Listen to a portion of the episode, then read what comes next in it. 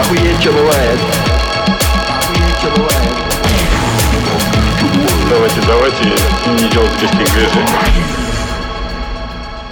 Всем привет! Привет, привет. Это ОЧ- ОЧБ подкаст, Здорово. выпуск 52. Пожалуй, хватит. Да, на этом мы сегодня закончим. Спасибо, что были с нами все это время. Но нет, ну, конечно же, мы не могли такой хуйни вам выдать. Мы бы тогда вообще не записывались, придумали бы что-нибудь, что мы ушли на каникулы там, или кто-то из нас пошел на выборы, или Не что-нибудь еще. Что ж, что мы знаем о числе 52? Что? Что-то про Китай я слышал. Про Китай, про Нижегородскую область. Нижегородская область – это 52. Просто 52. Ну, Вы сами знаете, что это значит. А, Также вы, возможно, знаете, что 52 – это число белых клавиш на современном фортепиано. А сколько их всего? 88. А почему белых большинство? Ну, так исторически сложилось. Я думаю, что пришло время создать движение и побороться за равноправие клавиш на клавиатуре фортепиано. Ох. Возможно, вы не знали, но химический элемент с атомным номером 52 – это теллур. Я знал, я знал.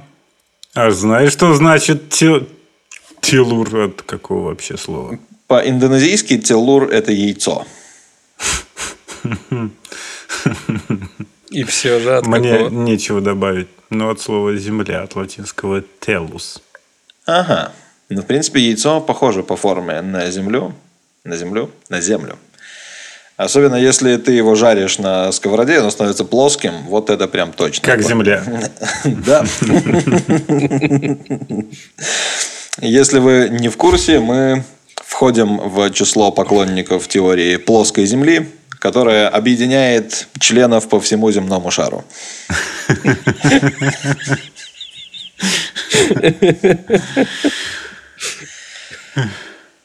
Ладно, самое главное, 52-я хуйня, о которой вы наверняка не знали, хотя могли бы, конечно. Это 52-герцовый, вернее, герцовый кит.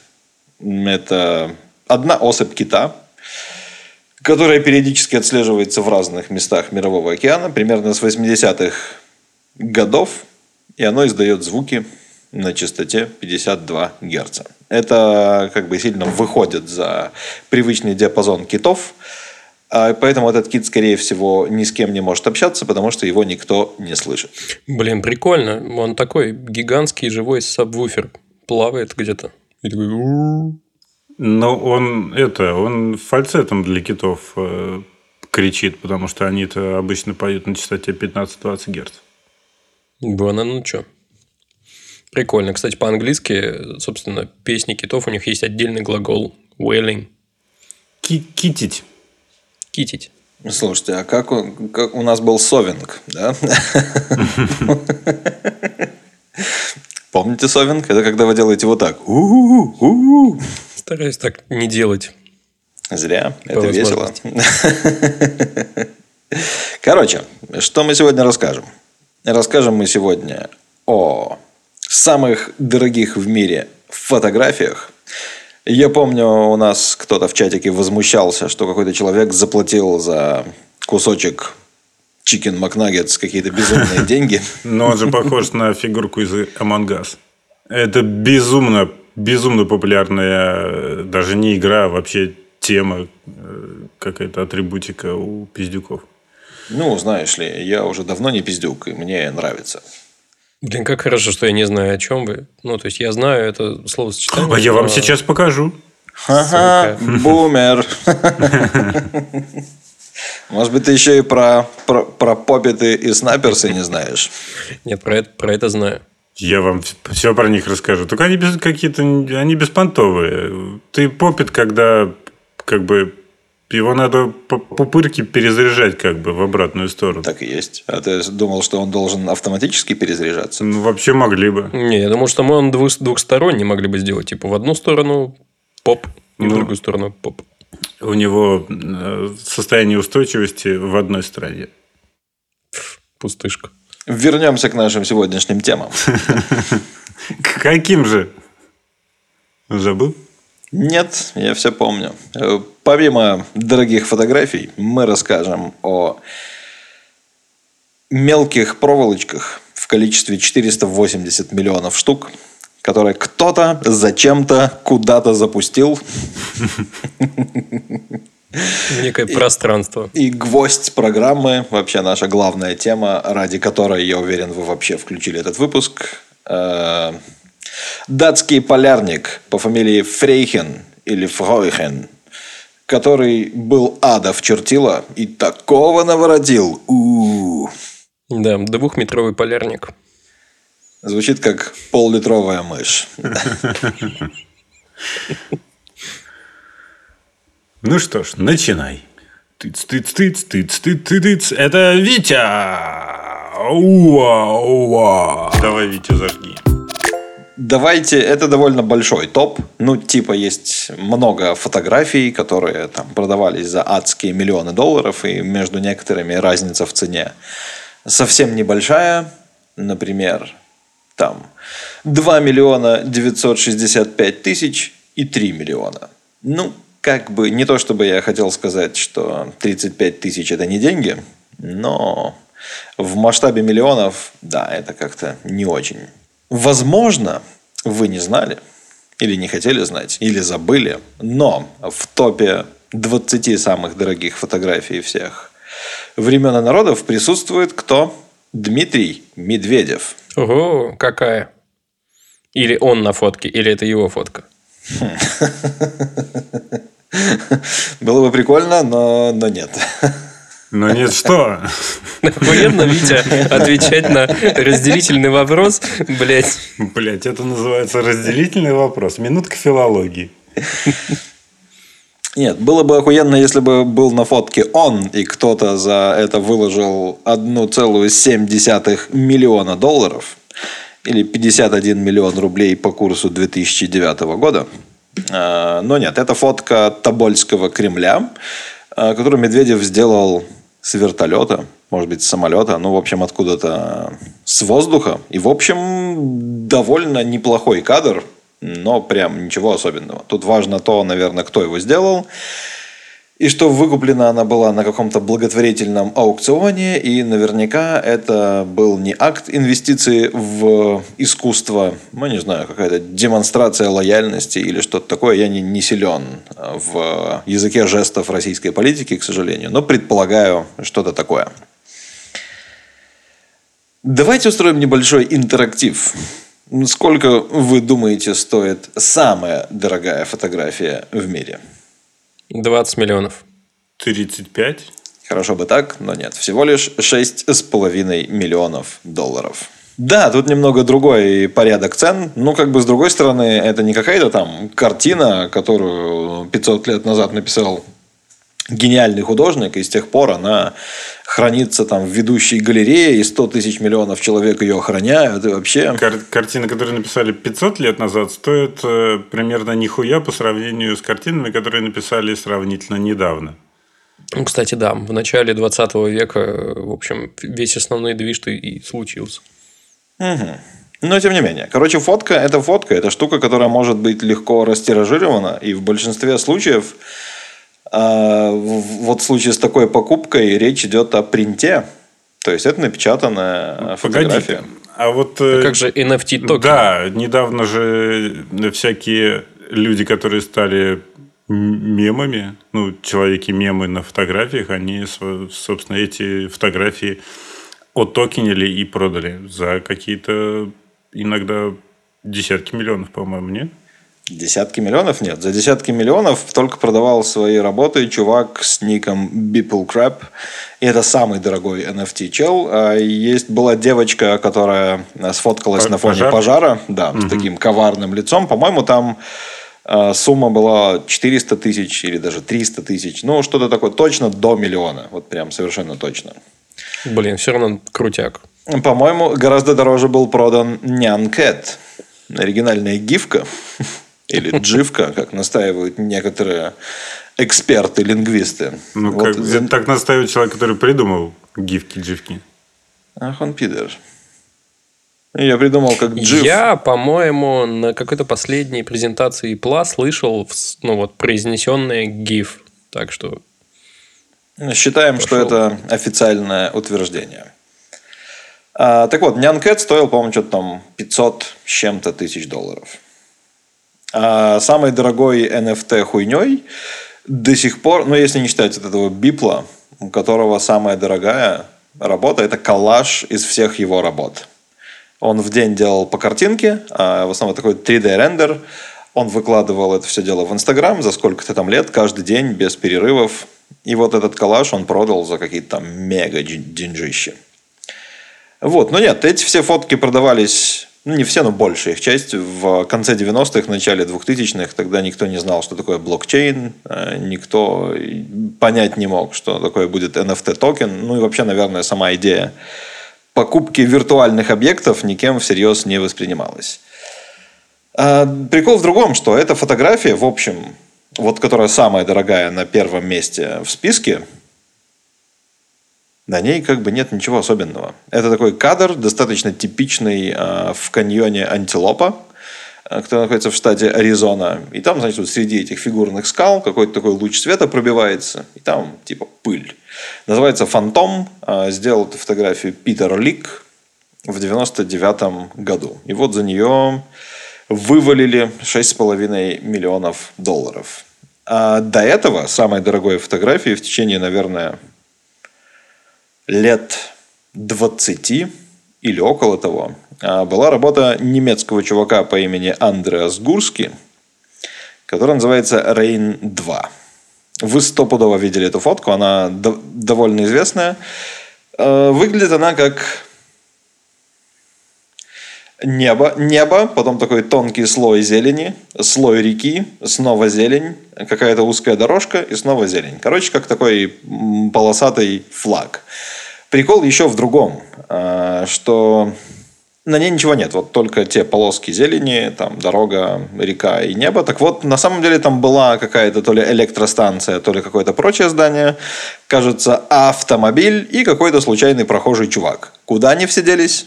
Их он их отфотошопил. да, то есть он реально их отфотошопил, и получается, что отредактированный снимок а, вот кто-то купил за... Я на самом деле сейчас сделаю небольшую отсылочку к предыдущему выпуску, когда я рассказывал про необычное искусство. И я хотел туда добавить эту фотку, но потом подумал, что вот среди прочего она будет как-то, ну, типа, выделяться. И из того, что я нагуглил, там были еще провода, потому что он делал эту фотку, она немножко смазанная, из эм, едущего поезда вдоль реки.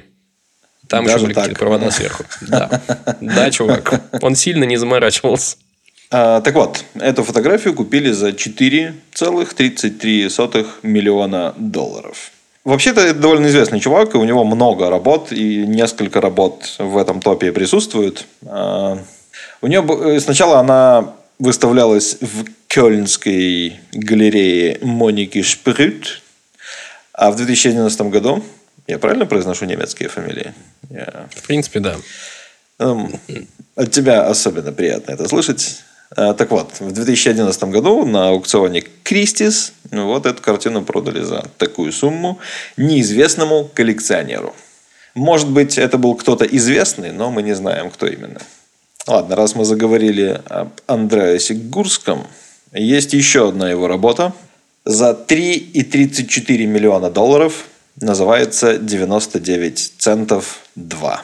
Почему? Что, что это за Рейн 2, 99 центов 2? Потому что был Рейн просто. Рейн 2 – это как бы вторая работа в этом стиле. В 99 центов тоже было несколько. А, На ней просто изображен ассортимент магазина, в котором все продается по одной цене.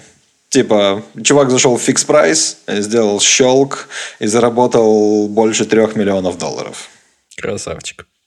Даже не знаю, как описать. В общем, это совершенно, вот если посмотреть так на отдаление, это похоже на просто какой-то набор пикселей. Помните, в каких-то старых версиях Windows было прил- приложение «Дефрагментация жесткого диска»?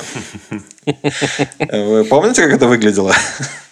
Блин, это, кстати, было люто за- залипательная вообще процедура. Ты такой сидел и смотрел на такой пынь, пынь, эти блоки, озеленял. Так вот, это очень похоже. это, это реально очень похоже на эту фотку. Я приложу ссылку на статью про все вот эти вот картинки, и вы увидите. Еще один э, Андреас Гурский с работой «Чикагская торговая палата 3». Мне интереснее все же про вторую часть этой монологии. Она никому не известна? Она только автору третьей части известна. Но она, скорее всего, не, не была продана за сколь-либо осязаемые деньги. и Все. Может быть, она у него хранится в личной коллекции. Может быть, он как Лукас решил, нет, мир еще, мир и технологии пока не готовы для того, чтобы снять первую и вторую часть, поэтому мы начнем с третьей. Ну, кстати говоря, э, насчет, может быть, это была третья попытка, потому что это достаточно технически сложная э, работа. У нее какое-то адски огромное разрешение, и она напечатана на холсте в формате 185 на 240 сантиметров. И, в общем, ну, представляете, как выглядит типичная какая-то биржа, где там сотни людей с телефона, это покупай, покупай, продавай, вот, вот, вот, вот в фильмах про 80-е. Сейчас, конечно, это, наверное, выглядит не так, но тем не менее. Вот так выглядит эта Чикагская торговая палата 3, там куча людей, можно увеличить, посмотреть, что они там все сидят за компьютерами, за телефонами, короче, много-много-много мелких деталей. А, ну, скорее всего, он сделал ее на какую-то огромную пленку, может быть, даже на пластину не знаю, какая из них там самая крупная. А, Ну, в общем, это очень сложно, технически достаточно дорого сделано. Конечно, не за 2,35 миллиона, но тем не менее. Ладно, если мы говорим о сложности и всяких прочих э, технических моментах, самая хуевая по качеству фотка стоит 2, 2,3 миллиона долларов. И на ней изображен, ну, то есть она ценна, ценна, потому что на ней изображен редкий человек, которого считали неуловимым. Вы, возможно, знаете, о ком идет речь. Джо. Фантомас. Человек-паук. И он такой, ты охуель. Нет, на ней изображен Билли Кит. Он же Форд Самнер из Нью-Мексико. Бля, я думал, тот самый 50-герцовый. Ну, практически. Практически. Это, Это был... бандито. Это был бандито, которого долгое время не могли поймать. И считалось, что никаких его фотографий не сохранилось. А вот этот снимок вообще его хозяин купил на какой-то гаражной распродаже, типа в стопке каких-то старых открыток за каких-то пару баксов. И потом оказалось, что это ого-го какая ценность. И на ней, собственно, изображен этот чувак в таком типичном дикозападном прикиде, в шляпе, с ружьем. Качество, конечно, пиздец. Ну, А типа... это какого века-то вообще фотка? Еще того? В смысле, еще поза того? Да. Э, ну, точная, Мгм. точная дата неизвестна. Предположительно, 1879-1880 год. Мощно. Ну, в те времена вообще люди мало что фотографировали. Так что неудивительно. Ладно, еще поговорим про качество.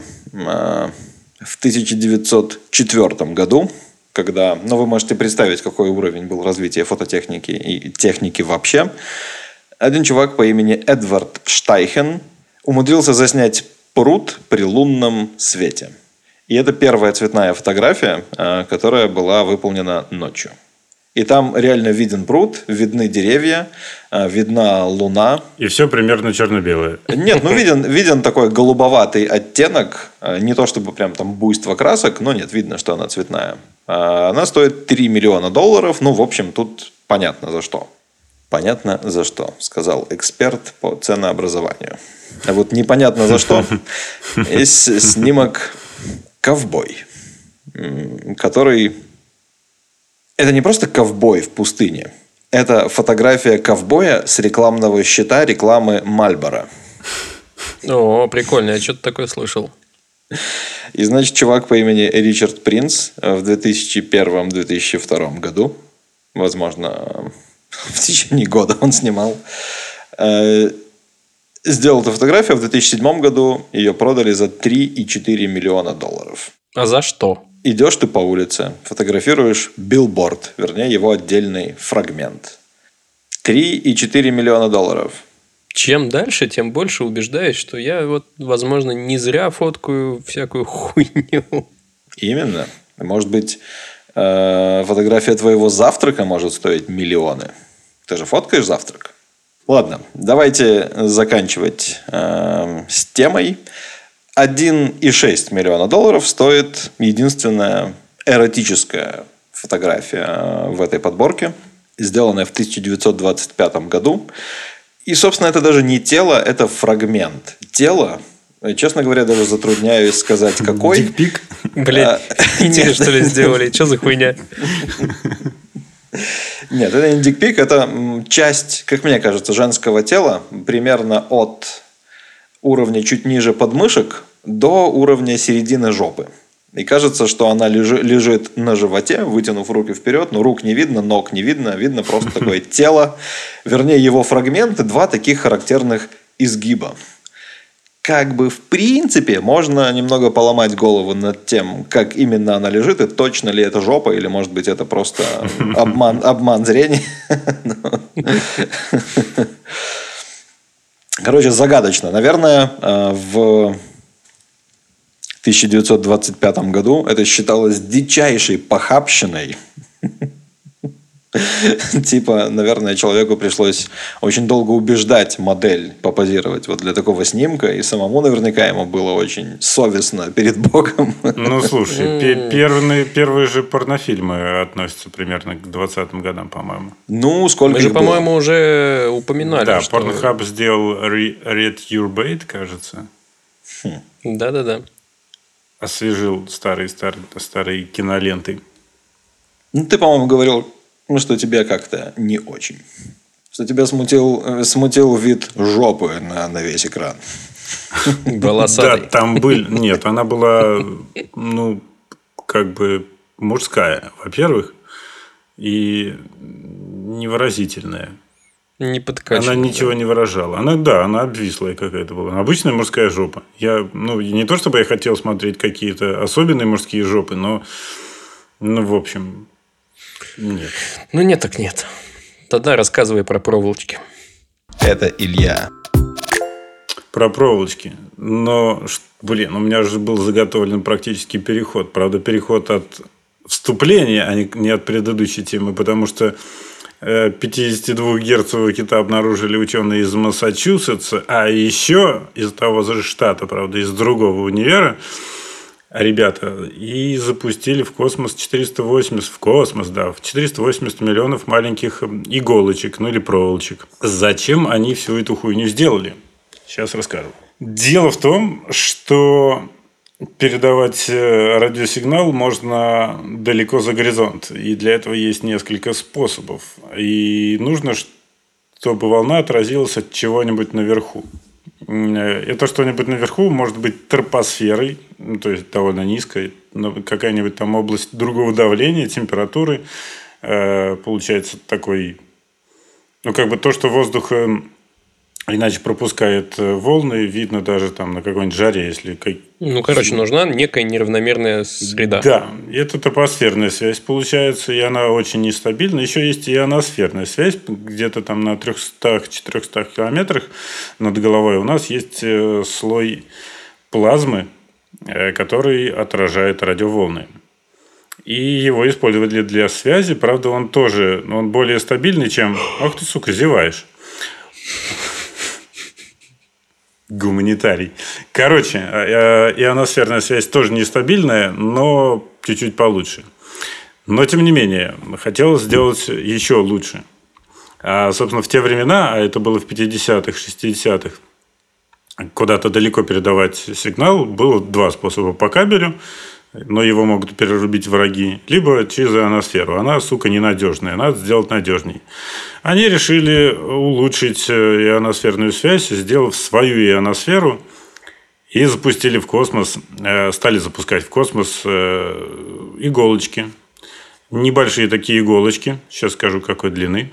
они это делали в три захода в 61-м, в 62-м, 63-м годах.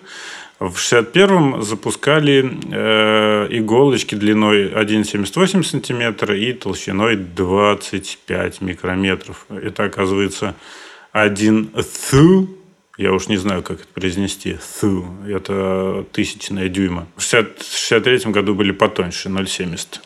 Thу. Господи, я правда не знаю, как это произносится. Короче, эти иголочки должны были сделать э, кольцо вокруг Земли, от которого отражался бы радиосигнал. Э, с первого раза ничего особо не получилось, кольцо не образовалось. А, ну, продолжили. И в итоге запустили в космос 480 миллионов маленьких иголочек. И что? И все. Они там до сих пор болтаются? А, смотри, так, тем, кто будет гуглить про это и не воспользуется, не воспользуется почему-то ссылкой э, в описании. Этот проект назывался Westford. Это типа восточный, о, западный брод. Брод, да? Форт это же брод. Ну, Надпись. Форт, в смысле форт. Форд. А, что, что все, естественно, за, запротестовали, включая Советский Союз, что какого хуя вы засоряете нам космос какими-то проволочками. Но есть э, как, как удалось успокоить? Во-первых, в ООН выступил очень убедительный чувак. А там как бы, если ты красиво излагаешь, то все заебись. А Во-вторых, все эти 480 миллионов э, иголочек в сумме весят 20 килограмм на всю как бы вот орбиту все это кольцо. Так что даже если в кого-то ебется, въебется, в общем-то, не страшно. Тут скорее мешало Подожди, но даже если в кого-то въебется, там же скорость большая, они же несутся очень быстро. Ну, быстро. Но одна вот эта пипка весит э, какие-то даже не микрограммы, я не знаю, очень, очень мало. Вот. И по расчетам э, все они должны были за 10 лет, в общем-то, э, вернуться на Землю. Но такой момент был. Э, Часть из них, на самом деле, осталась на орбите до сих пор. Э, Но они, судя по всему, не мешают никому. Если и въебываются, то и улетают так. Но большая часть опустилась на Землю и выпала в Арктике. Э, Их пытались найти, они не сгорели в атмосфере, их пытались найти и вроде как находили, но в целом их как бы довольно мало, по 5 медных проволочек на квадратный километр. Блин, прикольно. Сейчас подумал, что я бы хотел такую чисто просто, чтобы она вот лежала дома, а потом подумал, она же болталась в космосе, она, наверное, радиоактивная теперь. Боже мой. Излучает космический спидорак, так что лучше держаться от нее подальше. А о некоторых технических э, характеристиках. Первый раз э, с, первым, с первой ракетой э, груз проволочек, э, этих иголочек как-то херово, херово распределился. Поэтому в следующий раз их упаковали в нафталиновый гель, который в космосе испарился, и они как надо разлетелись. А Почему в целом закрыли проект? Ну, во-первых, потому что они запланированно, иголочки эти опустились на Землю. Он перестал работать, в том числе из-за этого. Они разлетались, удалялись друг от друга. Если в начале э, этот э, пояс, э, медный пояс, иголочки из меди были сделаны, обеспечивал передачу со скоростью 20 тысяч бит в секунду, то есть где-то там на уровне модемов из 90-х, то потом скорость из-за разлетания иголочек и ухудшения, соответственно, качества связи упала до 400 бит в секунду, и э, сталь, стала такая связь уже нахуй не нужна, когда там есть ионосфера, которая всегда есть и никуда не улетает. И Starlink. Ну, теперь есть Starlink. Ну, и, в общем, э, примерно там через 10 лет этот проект закрыли к хуям. Прикол. Но я думаю, что где-нибудь на eBay можно найти эти иголочки. Правда, хуй ты проверишь, настоящие они или нет. Хм. Блин, любопытно. Любопытно, любопытно. Они это просто ну, как бы проволочка буквально, она ни- никакой не, не конической формы, просто трубка такая. Ну, не трубка, а цилиндр. Э, давай я покажу тебе изображение. Покажи мне и всем нашим слушателям изображение. It's- Конечно, все ссылки на все картинки будут в описании. Бля, очень похоже на волосы. Ну, маленькие такие волосики, да, очень тонкие. Ну, кстати, надо посмотреть, как они толщина в сравнении с волосом. Я думаю, примерно соответствует. Блин, прикольно. Прикольно, что Линкольн на почтовой марке, приведенной для масштаба, как будто бы смотрит на них с осуждением. прикольно. Такой, господи, «Блядь, в космос. Мы не Что для за этого, матнюсю мы, тут рядом со мной положили? мы не для этого рабство отменили. Вы что? Ну, он- а он разве отменял рабство? Ну да, он вроде как в этом поучаствовал Он был из этих. Из БЛМщиков. э, из либералов. Да, действительно. Прокламация об освобождении рабов – документ, состоящий из двух указов Линкольна. Ну Так, что, рассказать вам про двухметрового датчанина? Ну, ты сначала плавно перейди. Ну, плавно перейти это легко. Витя вот нам рассказывал про всякие самые дорогие фотки, а история моя начнется с одной из самых охуительных фоток, которые я видел. А еще он же Арктику порабощал. Ну, в смысле, покорял. Конечно. Так в Арктике и выпали эти проволочки. Вот все и сложилось. Рассказывай. Да, меня зовут Ваня. Короче говоря, э, Петер Фрейхен или Фройхен, У Вити лучше получалось. Фройхен. а я... Это такой двухметровый датчанин. На этом можно закончить его описание. Нет, он был полярником, исследователем, э, зоологом, а еще, блядь, писателем, издателем журнала, актером, режиссером, Плейбоем, филантропом. практически антифашистом и человеком, который изготовил зубило из собственного говна.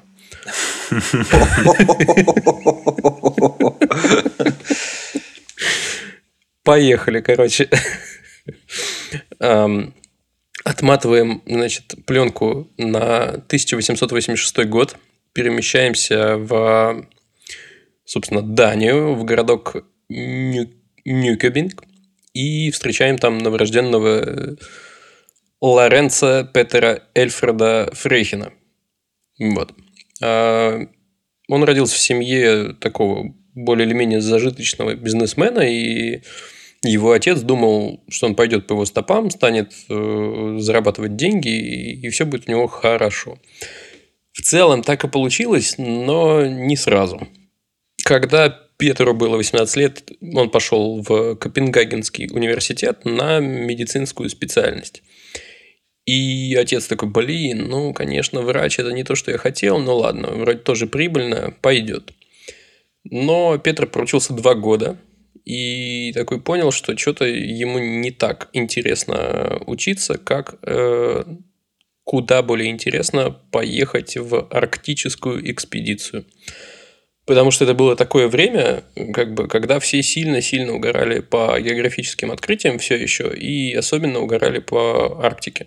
Он познакомился с типом по имени Кнуд Расмуссен, у которого уже был опыт э, некоторый в подобных путешествиях арктических. И говорит, ну возьми меня с собой, возьми меня с собой, возьми меня с собой. Он его взял. И, собственно, он не закончил два курса э, медицинского факультета. Он поехал в 1906 году в возрасте 20 лет, собственно, в гренландскую экспедицию. Вот, они такие плывут, значит, на китобойном судне, плывут, плывут, потом высаживаются, садятся на собачьи упряжки. Их подбросило просто китобойный суд. Ну, в общем и целом, да. Нам- Они, ну, ну, я думаю, что они купили как бы типа билеты, ну, как бы... вопрос- Нам до Гренландии без белья, пожалуйста. Ну, в общем, да. А потом они, короче, на собачьих упряжках еще тысячу километров пропахали по западному берегу Гренландии. Э, Доехали до поселения эскимосов, познакомились, вообще задружились и провели там аж два года. Изучали, прикиньте, как бы такой ебейший сабатикл. Такие, поедем на два года в Гренландию к эскимосам. Изучали культуру, быт и вот это вот все, охотились с ними на всяких там моржей, тюленей э, и, и прочее, прочее, прочее. Э, Научились строить, строить иглу. Короче, вообще э, стали настоящими практически эскимосами с датскими корнями. Но через два года у пацанов заканчивается провизия, несмотря на то, что они добывали всяких моржей и, прочих э, и прочие источники мяса и жира. Тем не менее, эм, Расмуссен по этому поводу уезжает домой в Данию, а Фрейхин такой типа, блин, два года прошло, я научился много чему, попробую повыживать, как эскимосы. И он несколько месяцев жил вообще один на побережье Гренландии. У него волки сожрали всех его собак. И именно тогда э, он добыл себе шубу, э, ну, в смысле, добыл шкуру белого медведя, из которого потом сделали шубу на той самой фотке. Фотка, собственно, выглядит как, с которой я начал. Э, Стоит бородатый ебейший чувак в ебейшей шубе, а рядом с ним сидит довольно компактная женщина.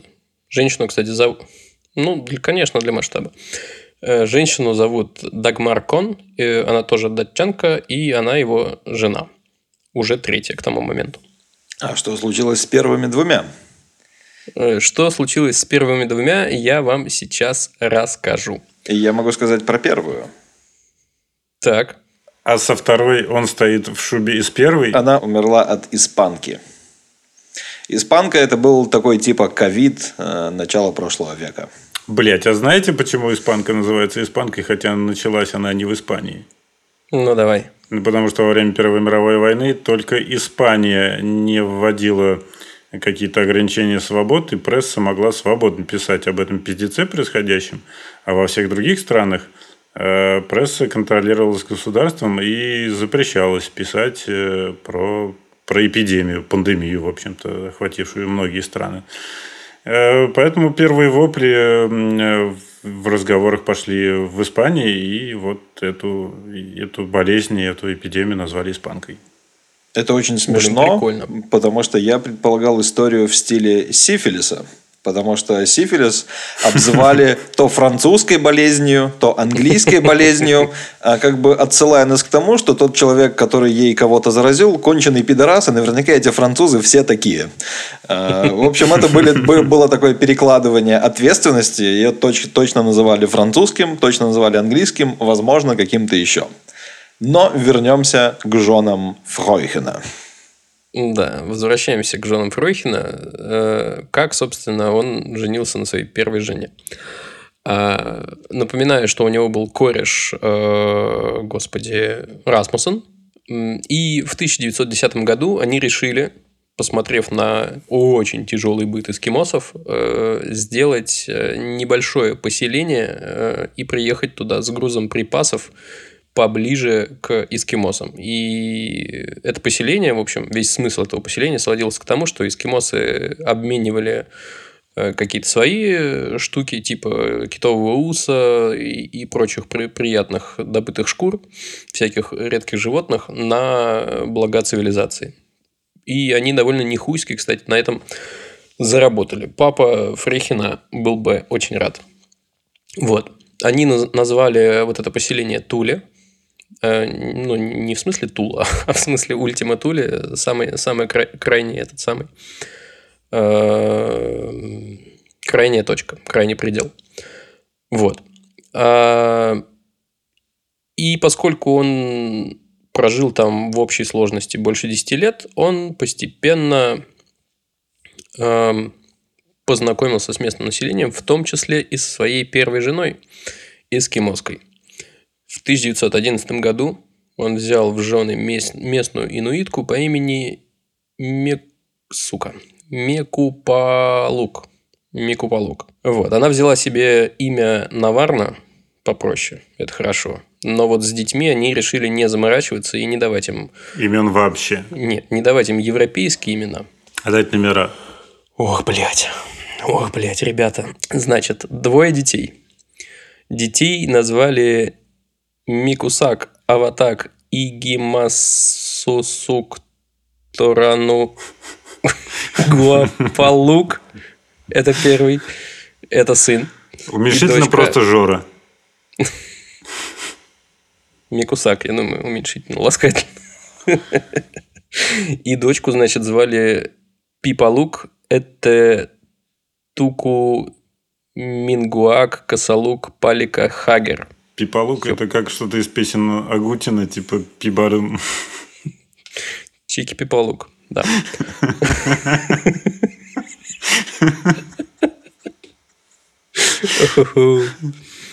В общем, все у них было хорошо. А, Они даже съездили в Копенгаген, но в, Комен- в Копенгагене жене не понравилось, потому что там что-то слишком тепло и, и вообще суета. И, короче, они вернулись обратно в Гренландию.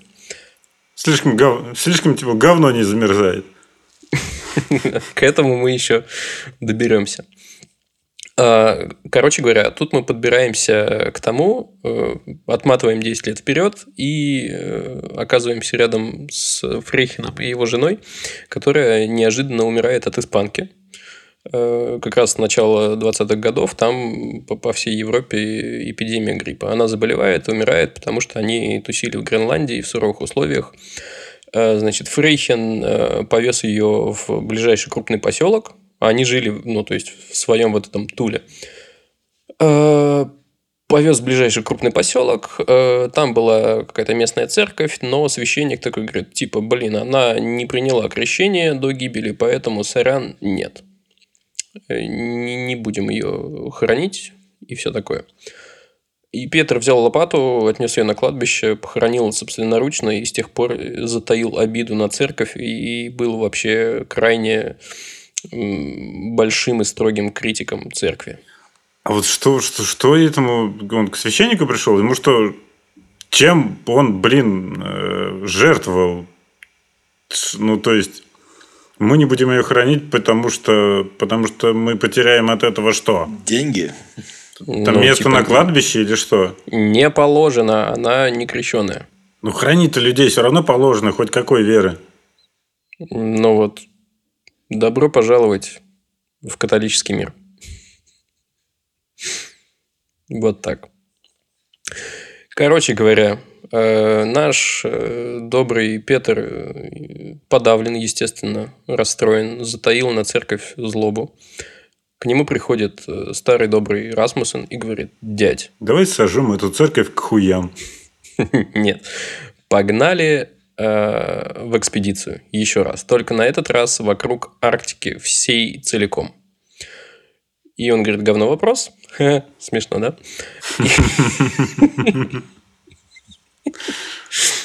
И соглашается. И, короче, у них все было прекрасно. Они несколько лет э, херачили по этому пути через Канаду, Берингов пролив. Короче, очень много времени заняло, очень много собак заняло. Три года, короче, экспедиция длилась. По тем временам, короче, люди вообще умели, я смотрю, ставить себе цели и жизненные приоритеты.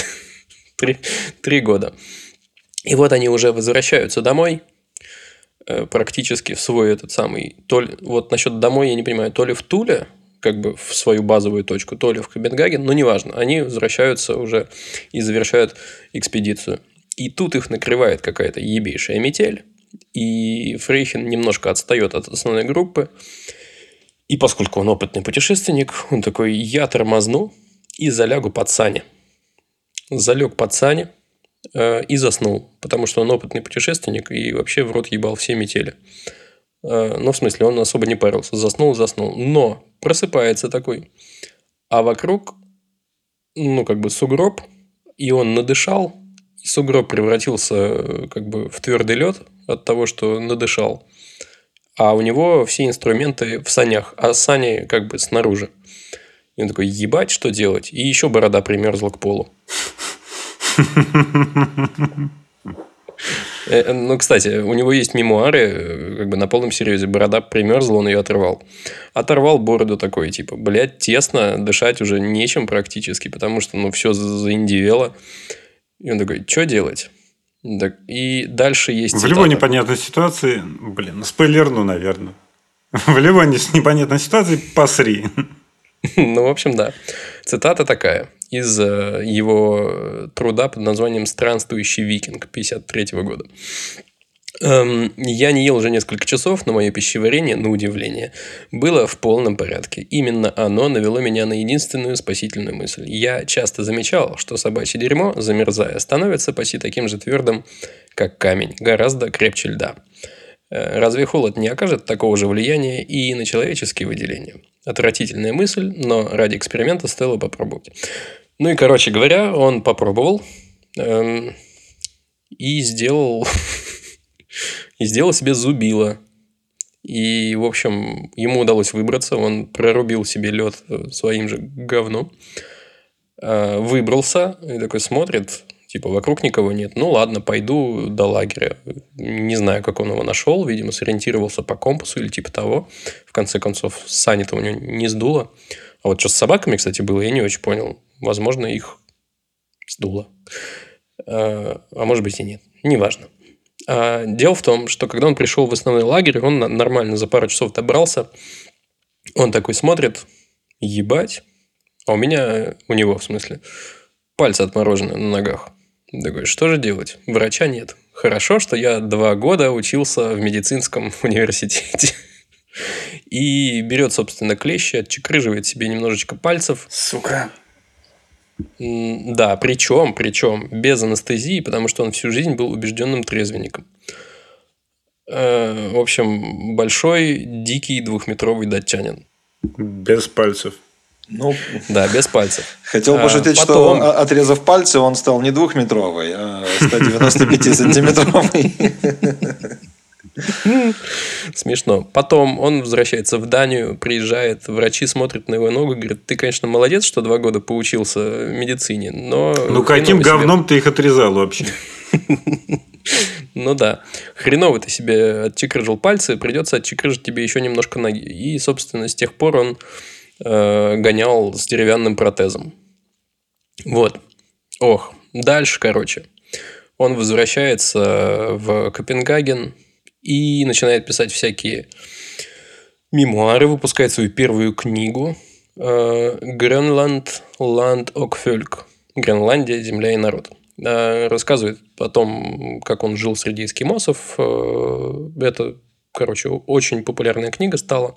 В 24 году, в общем-то, после возвращения, он играет вторую свадьбу, и его женой становится Магдалена Ванг э, Лорицен, его подруга детства, и так вышло, что обеспеченная дочка директора Национального банка Дании. Ну, так вышло. У, ни- у них, как бы, у этой семьи в активах был журнал «В гостях и дома». Так он назывался. «Уде ок хемме». Э, И Фрихена делают главным редактором журнала для домохозяек, но поскольку Фрихен довольно упоротый чувак, э, он может ставить себе цели. Короче говоря, он сделал все правильно и сделал э, этот Уде Окхеме самым популярным изданием для домохозяек в стране, которым, в общем-то, этот журнал и остается до сегодняшнего дня. Один, одно из самых старых датских изданий вообще. Но как бы на журнале он не остановился. Идем дальше. В то, в то время набирал э, популярность кинематограф.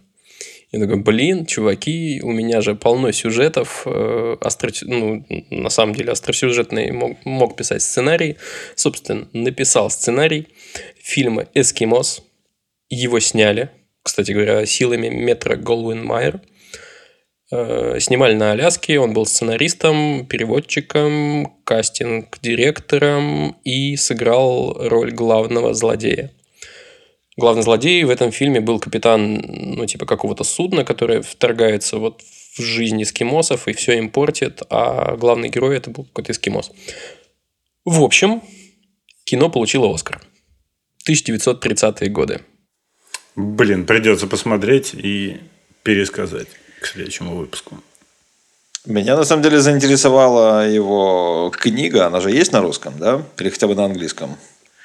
Ну, на английском стопудово есть, на русском, может быть, тоже есть. Надо посмотреть, кстати, меня тоже. А, смотрите, Он, короче, после этого э, погружается в общественную жизнь.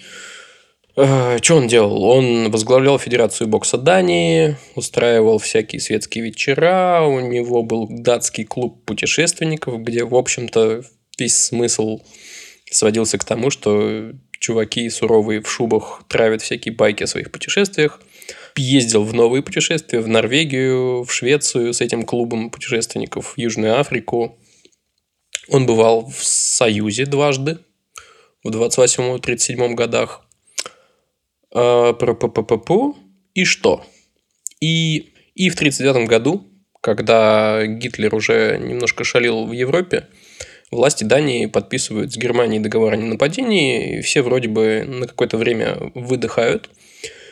Но э, в 1940 году э, мирный договор нарушается, войска э, Германии, ну, короче, начинают операцию, которая в Скандинавии происходит, я забыл, как это называется – и, собственно, король Дании говорит, типа, Ребзи, складываем оружие, страна переходит под контроль немцев, и э, получается так, что Фрейхен становится антифашистом, и в 1943 году вот это немецкое правительство, которое распоряжается, собственно, Данией в это, в это время, э, издают указ о введении смертной казни для всех, кто участвует в сопротивлении. И, естественно, мистер Петр Фрейхен был одним из заметных чуваков. А, и он был приговорен к расстрелу. Но э, как бы ему удалось сбежать, потому что он был довольно лихой парень, как мы уже все поняли. И он эмигрировал в США, в Нью-Йорк. А, его вторая жена за ним не последовала. Но в Нью-Йорке он, собственно, нашел свою третью жену, ту самую датчанку, Дагмаркон, э, которая э, фигурирует на той самой фотке. Вот так-то.